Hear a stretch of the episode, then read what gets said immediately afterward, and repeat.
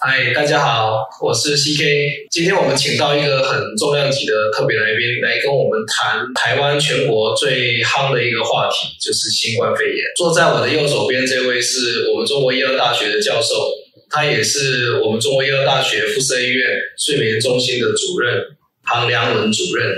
那他本身有两个非常重要的专长。第一个就是我刚刚讲的睡眠中心，第二个现在最重要、大家最重视的一个专长，就是他是一个胸腔重症科的医生。那首先让我们请韩良文主任来帮我们做个自我介绍。院长好，我是一个胸腔科医师。今天这个这个讨论或者这个秀的话，我想可以给大家一些有关，不管是在轻重的问题，或者睡眠的问题，或者是在我胸腔科疾病方面，可以提供大家一些想法跟建议。杭主任比较客气，但是他其实在睡眠医学上，在台湾有很卓越的贡献。那中国医药大学附设医院的睡眠中心也是他创立的那一手把这个睡眠中心经营的，让很多需要呃睡眠检测的人在中台湾，其实这个是一个规模最大的一个睡眠中心。在去年这一年，台湾其实在新冠肺炎。是国际的疫情控制模范生啊，很可惜的是，呃，变得比较严重，那也有很多新确诊的病例，所以大家对于新冠肺炎的治疗跟了解，我想今天刚好趁这个机会来请教唐主任，你是胸腔科的专家哦，所以我想来谈这个话题，可以帮助很多民众对这一个新冠肺炎有更深入的一个了解。那新冠肺炎跟一般传统我们常常过去讲的肺炎。到底有什么不一样？为什么新冠肺炎这么吓人？其实坦白讲，它就是一个病毒传染。对，但这个病毒传染，它比较麻烦的地方是，它可以读到像 SARS 一样可以致命，它也可以像流感一样可以广泛的传播。所以它有具有这两个特性。而且这样广泛传播，结果最主要、最主要问题就是，它传染的人很多的情况之下，它只要有一个重症，十个就一个，一百个。就有十个，像这百分之一到千分之一的这种几率，就很容易造成一件事情，就我们的重症医疗的负担。其实重症的病人出院以后，肺功能损伤的病人还占在三分之一到一半。还有一个更麻烦的事情，就是创伤后症候群，啊，他的心理上面一直睡不好。一直会担心他会是得到其他的疾病，这是影响生命更大，只有六七成的病人有这样子问题。对于新冠肺炎的治疗，现在我们医界有没有什么比较好的消息？尤其是在特效药的部分。其实去年这个时候，像所有人都在看到，只要有药物就是。但是经过一年以后，其实台湾真的不用太担心。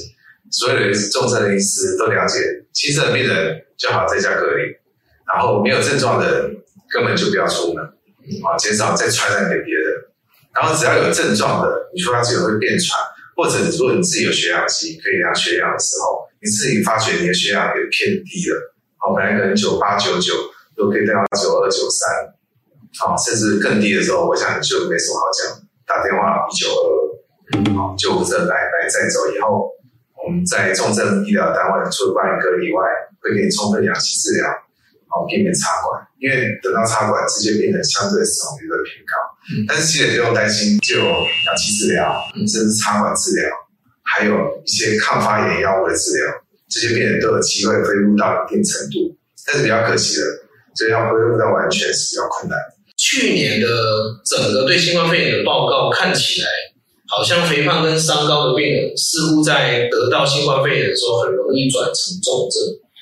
那现在在这个部分有没有什么科学的论证跟基础？到底为什么肥胖病人容易得到新冠肺炎，然后会容易得到变成重症甚至死亡？其实就是跟免疫有关。对，那到最近为止，我们的世界卫生组织发布的，只要你是一个平常是正常人，会因为新冠而住院，百分之快将近一半的病人是肥胖。嗯，因为肥胖的人他肥胖细胞多，他相对的就会压迫。在我们的免疫系统里面的一些，不管是吞噬细胞或免疫细胞，甚至这些肥胖这些人，他的免疫产生的抗体能力就会变差。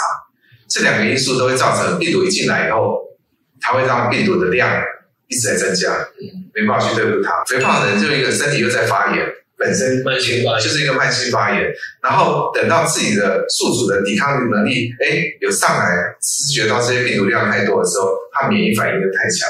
嗯，然后这些病人为什么会容易住院、会缺氧，甚至容易造成死亡的原因就在这里。嗯，所以我还是奉劝大家，平常即使现在关在家里面，也不能因为这样子我就可以继续胖起来。哦，你可以宅经济，但是还是想办法让自己的体重控制在很好。的确，去年的整个世界的新冠肺炎盛行的状态下，看起来也是有同样的状况，就是各个国家在经过隔离的这些治疗之后，很多人的体重变得更重。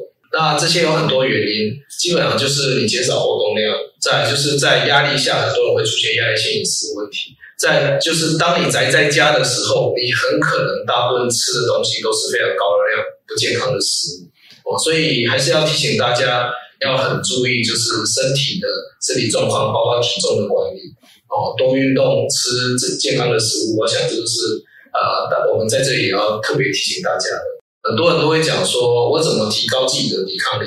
那我们今天不讲全身抵抗力，我就讲呼吸道的免疫力好了。可不可以请杭主任跟大家做一点提醒？其实就很简单，好好的呼吸。其实我们做几件很简单的事情，第一个就是深呼吸。但深呼吸不是马上就吐气，在静态的时候你就深呼吸，然后尽量能憋出气就憋出气，憋得越久越好，这样让你横膈自然可以往下一点，往下一点，你的肺部就可以撑开了。